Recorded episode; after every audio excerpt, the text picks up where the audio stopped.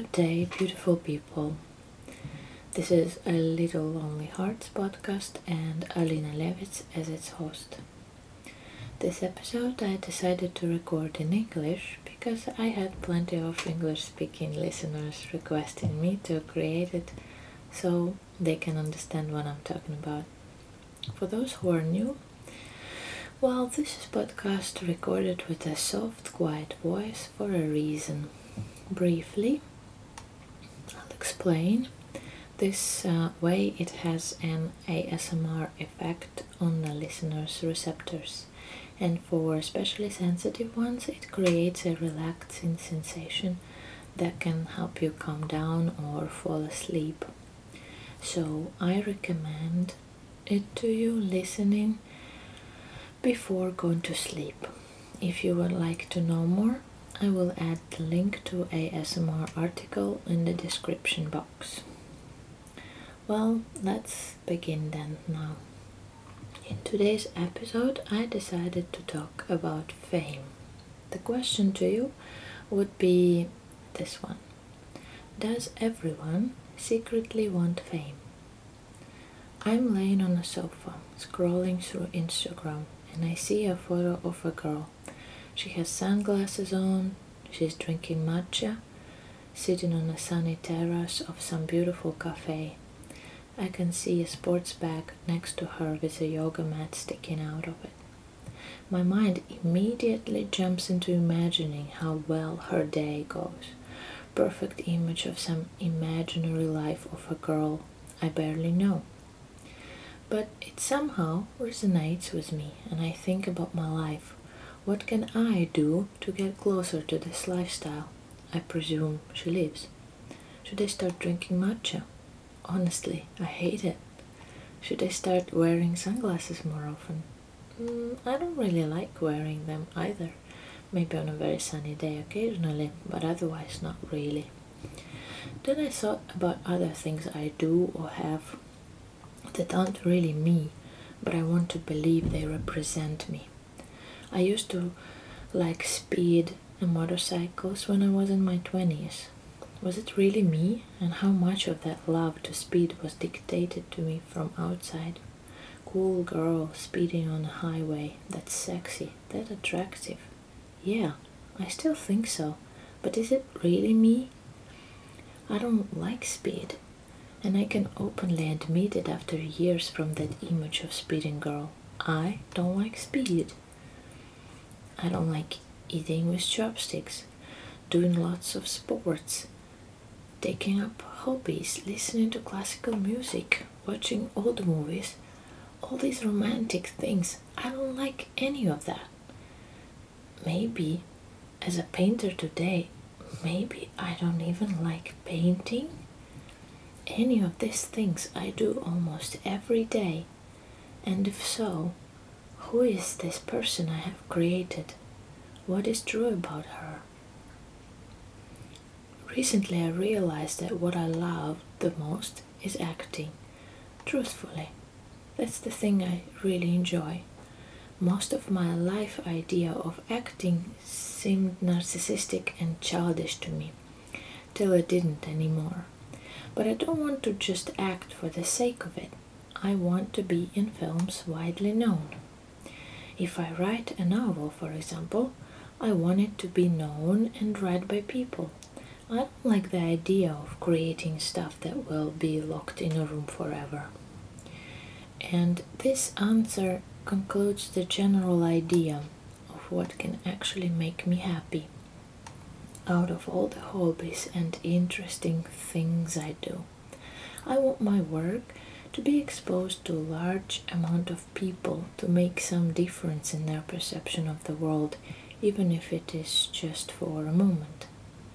Nowadays, even just photographing yourself and making relatively stupid videos, like on TikTok for example, can bring you fame and for some reason this type of existence has the right to be out there. So when I realized that I need to have my work promoted and known, I turned to a friend who who is known how let's say Instagram works. And her advice to me was the following. Get ready to record almost every step of your day. Then I can help you get viewers. After that, you will get offers to advertise stuff. What? Where did that come from? I asked her. You want to be famous, make money with it, that's the way, was her answer. Before even articulating it, I knew this is something bigger than me. I wouldn't do it. Then I had another question. What if just finding what your mission is in the end of the day is the route to happiness? Then it's very much likely that my mission is to make a change with my work, and fame is an inevitable outcome that seems to me I want on the first place. Do you know what I mean? Are you still following? Trying to find answers, I went online. And here is what I found about what stands behind this general idea of becoming famous. Social exposure is becoming a new norm, and the concept of private life is a curiosity and an archaic way of life. While not everyone is ready for a network striptease, but the trend and the speed of its movement are obvious, no secrets will remain soon, and we will tell everything about ourselves. The need to share and be known has skyrocketed to the top of the pyramid of needs. The internet and social networks are fundamentally changing the practice of self presentation and that psychology of self perception, involving more and more people. Facebook audience, for example, in 2020 reached 2.6 billion users. 5 million people post their photos on Instagram stories every day. Women and men are about the same. The numbers are eloquent. Social networks create massive associations of people never seen before. We exchange information, create it, and try to realize ourselves individually and collectively as a part of the internet. We try a new way of handling any information we share and consume it with enthusiasm, consume it without being distracted from gadgets for several hours a day. Increasing the number of subscribers is what people ask Santa Claus and set for personal goals. Children rave about YouTube, shoot videos, and dream of making millions from advertising, talking about video games and culinary experiments.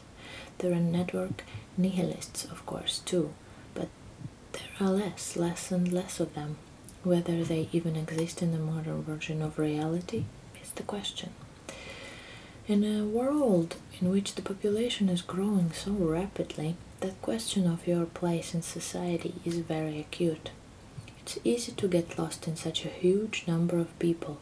We all have a need to be noticed, to shout in a crowd, I'm here, I am special, and get the response, we are social beings.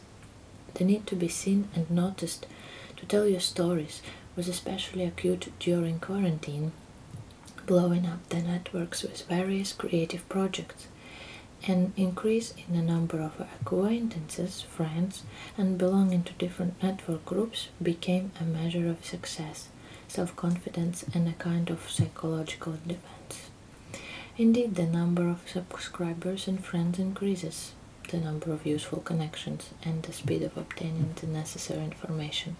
However, social networks are changing our psychology, posing a number of problems, some of which have already been solved and some of which are still being comprehended by us. Let's consider some of those problems, guys. First of all, it's social competition information flow and protection from envy.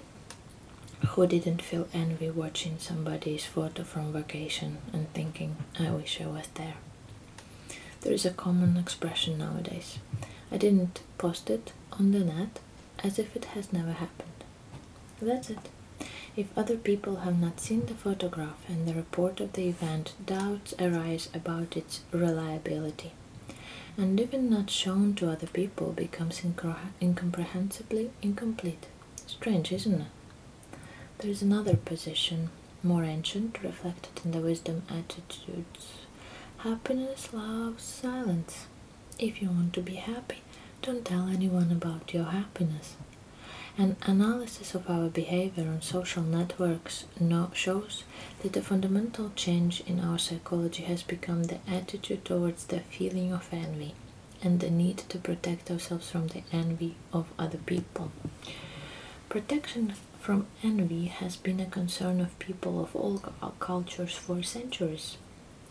The secret of personal life, children, welfare, important transactions, health, all these important things people protected from the evil eye of each other, believing that envy, and especially black envy, the desire to take away or destroy, is a powerful and terrible psychological weapon from which one must be well protected. But what about the 21st century and online life for show? Are we no longer afraid of envy? We are still afraid of envy, but there are more important things to do. Now, all of you probably have heard about personal brand, self promotion, and the problem of reality with it. Thousands of courses and bloggers teach people how to talk about themselves on social media, promote their personal brand. We get used to treating ourselves like goods on the shelf of a giant social supermarket, but in reality, we feel like a commodity only in certain cases, at interviews, for example. And even then, not everyone has such a worldview. As soon as the phrase personal brand sounded in relation to oneself, a fascinating psychological process began, which can be called splitting in the name of social victory.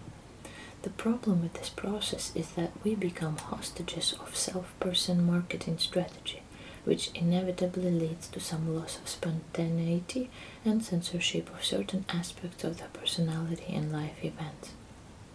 Some people post only about achievements or only beautiful photos from professional photo shoots where people do not look like themselves.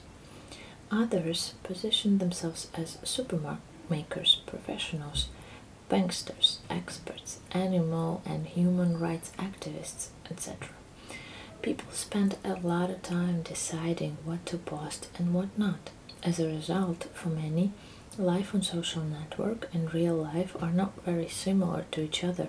A person can suffer a lot and at the same moment upload life affirming posts or photographs from travels where he was not very good.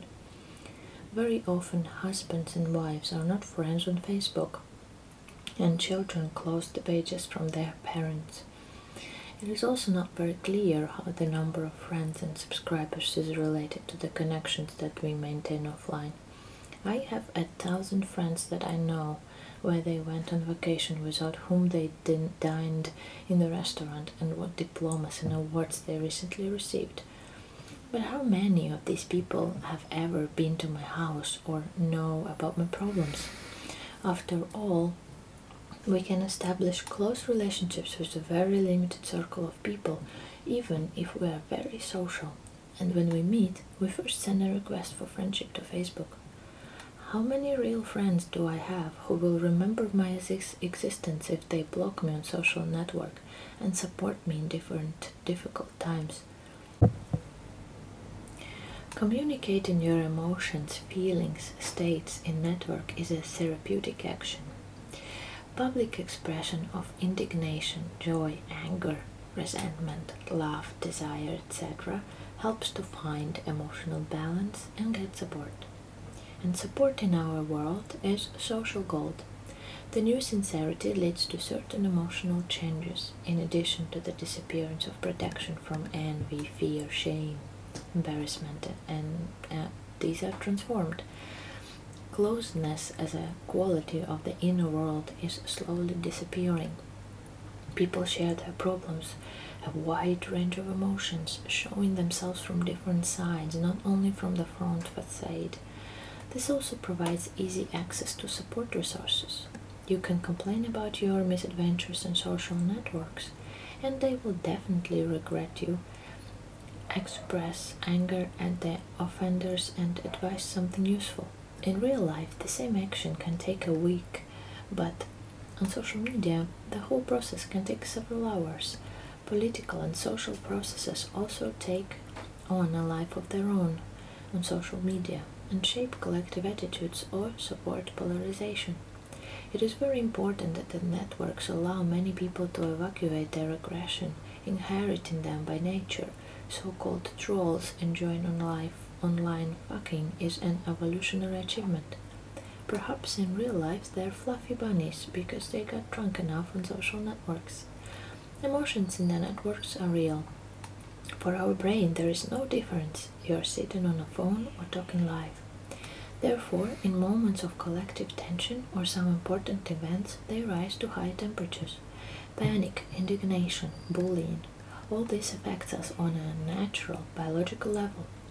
Sometimes in the networks you can see that the collective joy of life is asking for in the field and everyone starts to post summer, sea, flowers and art objects. All these emotional waves of course depend on your social field and the network reality of your friends. By and large, this is the same TV but slightly differently arranged and as serious in terms of the degree of impact as that of pen pensioners whose TV does not turn off all day. So there are no illusions. Therefore, network detox and friendicide is one of the main means of stabilizing your emotional state if merging with network emotions is already harmful to the body. So, in conclusion, I want to say that reading this article, I realized that everyone wants some sort of fame which as we now know is basically belonging to some social group and I'm finding a parallel to my desire of fame where I want my work to be recognized. I guess this is a two different types of fame. And now, tell me, do you all secretly want fame? What type of fame will it be for you?